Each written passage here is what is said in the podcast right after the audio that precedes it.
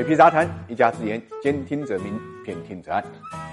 理财魔方倡导以基金组合的方式呢，科学投资基金。基金组合相比指数波动小，收益高，涵盖股票、债券、黄金、ETF、海外 QD 等基金资产。不定期呢提供调整组合建议，可以一键完成调仓。理财魔方拥有证监会颁布的基金销售牌照，各大应用商店搜索“理财魔方”即可下载。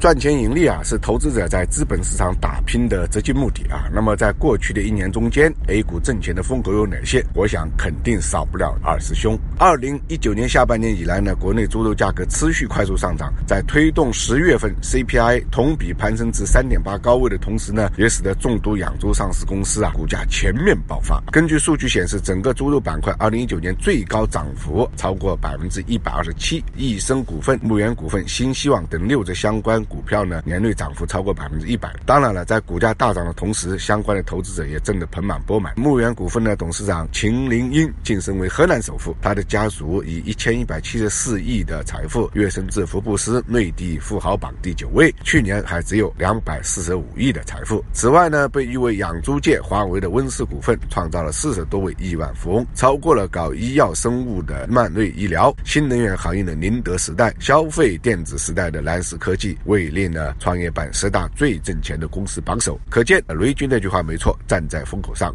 猪都能飞起来。那么除了二师兄之外呢，二零一九年 A 股市场还有一个不能回避的核心词，就是核心资产。什么是核心资产呢？对于这个问题，虽然仁者见仁，智者见智，但市场普遍认为，核心资产应该是细分市场行业里的龙头企业，具备呢财务指标优良，在国内乃至国际市场具有核心竞争力、品牌优势突出、基本面稳健等特征。我们看到囊括这些优质龙头公司的上证五零、中证一百等蓝筹指数年内涨幅都不小。截止二零一九年十一月，中证一百涨了三十三点六七，上证五零涨了三十一点八。如果细数板块个股的话，以白酒家电为代表的核心资产，自二零一六年以来收益可观。今年更是有八只白酒股呢涨幅超过百分之一百，其中贵州茅台扶摇直上，股价逾千，市值呢过万亿，一度登顶了 A 股第一大市值。另外呢，值得注意的是，科技板块作为核心资产的一部分，今年也是牛股集中年。电子行业多达五十只股票年内涨幅超过百分之一百，计算机行业也有二十七只。所以总的来讲，还是那句话，牛股年年有，就看你拿得住